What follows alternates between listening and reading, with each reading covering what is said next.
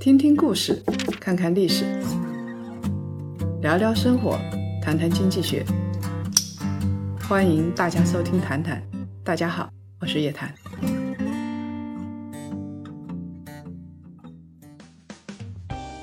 谈友们，中午好，欢迎收看本期《谈谈》。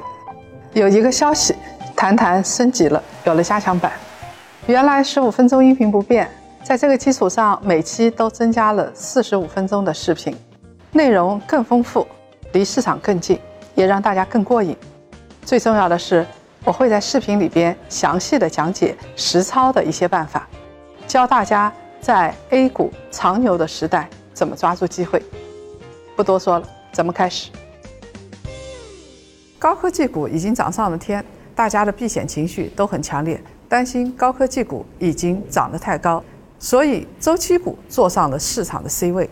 在过去的三四年的时间里，大家都在追白酒、医药科技，但是忽视了有色金属这样的周期类个股。通常来说，一个股市周期的后端就会眉飞色舞，周期类股登上舞台中央。煤是煤炭，色是有色金属。现在煤没有飞，色是舞了。二零零七年年中的时候，有色金属板块在中国铝业这些权重股的引领下，全线大涨，十几只个股封了涨停。根据万德的数据，二零二零年七月份以来，有色金属的板块指数涨幅已经高到百分之二十点一八。全球炙手可热的黄金，A 股的股价也是大涨。七月十七号到八月六号，黄金指数从六百八十九点五三点起飞。飙升到八百五十六点二五点，涨了百分之二十四，创下二零一六年十一月以来的新高。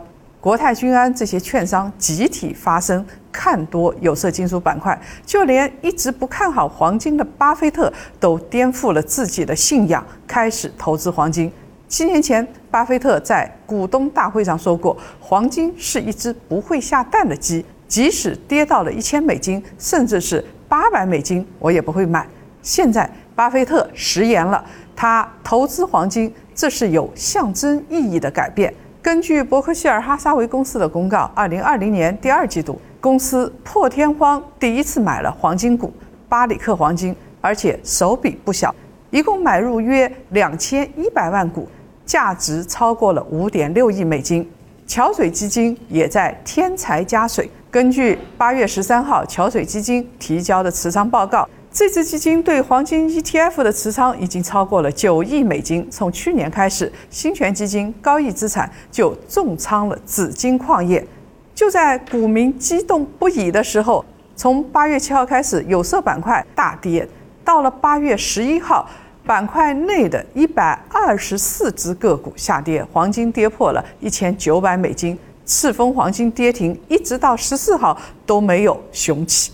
股民的心随着黄金暴涨暴跌上下翻炒，有色金属有多跌宕，股民就有多刺激。那么，我们今天要来说一说，是不是金属涨价，股价就会大涨？这个认识大错特错。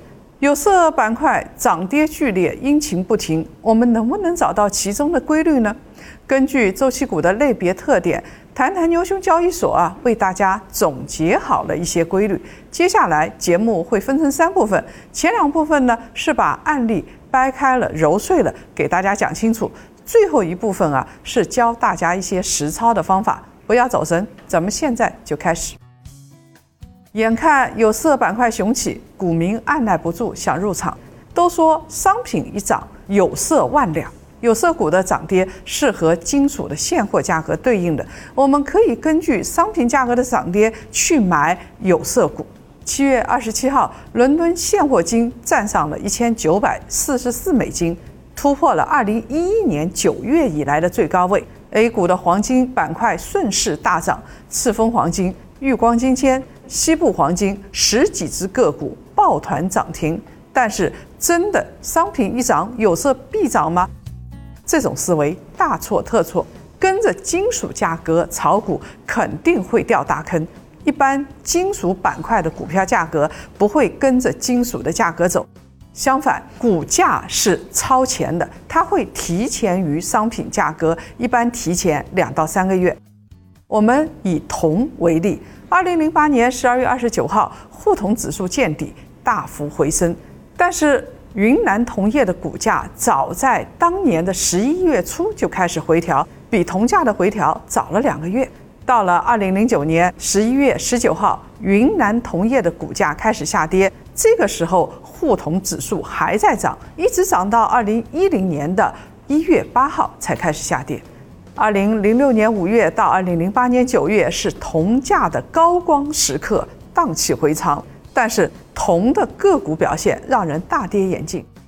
二零零六年四月二十八号，云南铜业、江西铜业股价分别是六块八毛八、七块六毛六，到了二零零七年就暴涨到九十二块五毛八和八十六块钱，越过峰值之后一路下跌，跌成了狗。到了二零零八年九月下旬。两只股票维持在十一块钱左右，跟飞涨之前的价格相比，没有涨多少。所以铜的个股涨跌是不跟随铜价的，跟随铜价去炒铜的个股是要上当。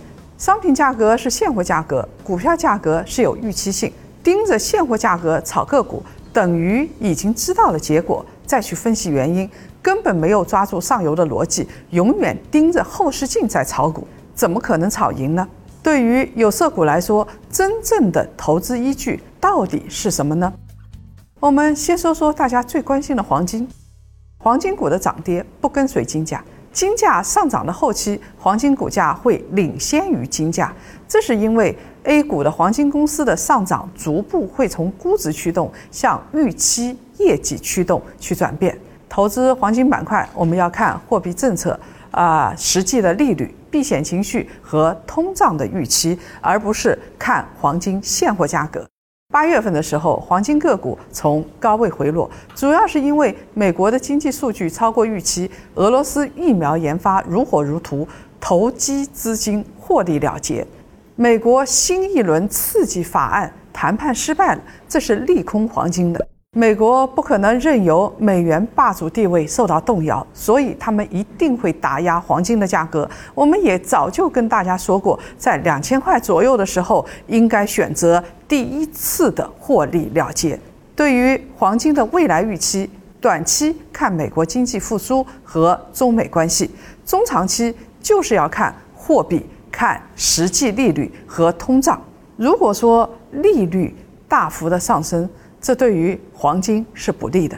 现在之所以金价啊下跌了之后还算坚挺，在一千九百块钱可以挺住，就是因为全球货币的大放水，有利于金价中长期上涨，可以支撑住黄金板块上市公司经营业绩持续增长。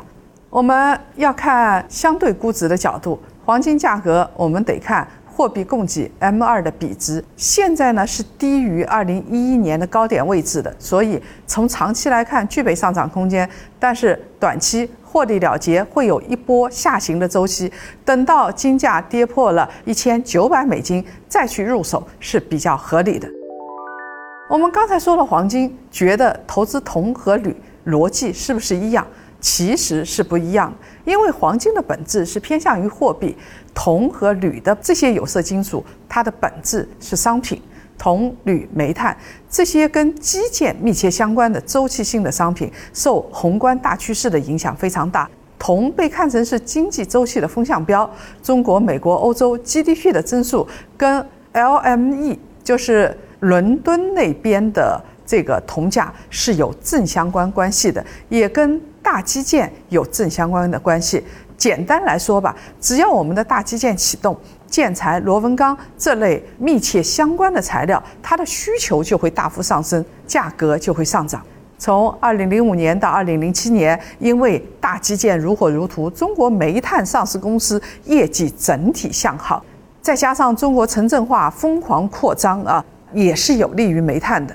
将来带动金属需求上涨的，恐怕就是高科技了。比如说新能源汽车的电机、电池、高压电网、五 G 网络这些新基建，同样是周期类的商品，周期类股，我们一般会分为两大类：第一类以中国市场为主，定价权是在中国本土的，比如说煤炭。投资逻辑主要是供给侧改革。在二零一六年年初，中国煤炭大幅度减产，煤炭股有了一波大行情。另外一类商品定价权呢，不在我们的手里，是在国外，依赖于国外的环境，比如说铜和铝这样的商品，投资逻辑主要看全球的宏观经济周期、库存产能和政策导致的供需关系。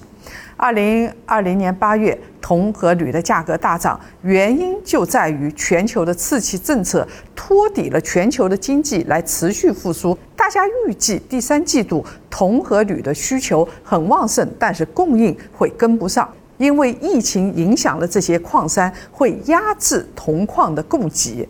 铝的产能同样也是供不应求，全年是有限的。这些预期导致了铜铝价格的上升，再加上流动性的持续宽松，供需矛盾，到年底预期铜和铝价都是强劲的。那么我们怎么样来投铜和铝板块这些上市公司呢？其实可以复制大宗商品的逻辑。先看铜的供需关系，全年的铜矿供应链下半年肯定还是紧绷的。在需求层面呢，PMI 的数据是超过预期的，所以铜矿会供不应求，铜价会有良好的表现。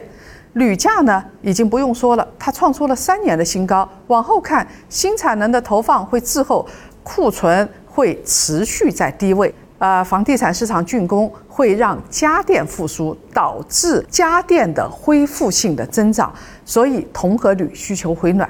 尤其是供给侧改革之后，中小铝企全部关停，铝企的盈利会继续的扩张。那么大家已经清楚了，在周期板块里头，铜和铝我们的预期还是比较明确，相对来说到年底是偏向乐观的。这一块呢是宏观部分，本期谈谈牛熊交易所的音频部分到这里就结束了。周期股行情是高潮迭起，除了有色金属、水泥、化工这些周期股，它们有自己的特性和投资的诀窍的。在接下来视频，我们会解读一些案例，传授一些实操的方法。学会这些方法，下一波您也可以抓住牛市。点击本文下方原文的链接。或者是扫描一下二维码购买谈谈牛熊交易所的视频版就可以了。我在视频里等着您。